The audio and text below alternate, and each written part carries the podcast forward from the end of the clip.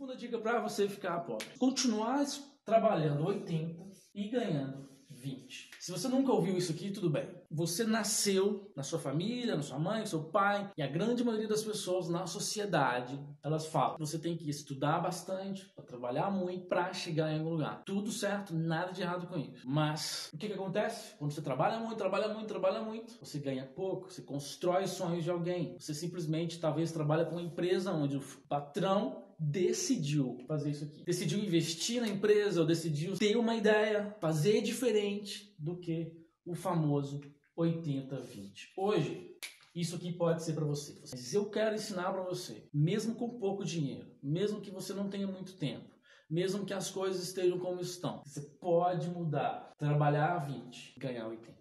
Ou seja, você trabalha menos, ganha mais, trabalha menos, ganha mais. Você precisa disso aqui? Não precisa.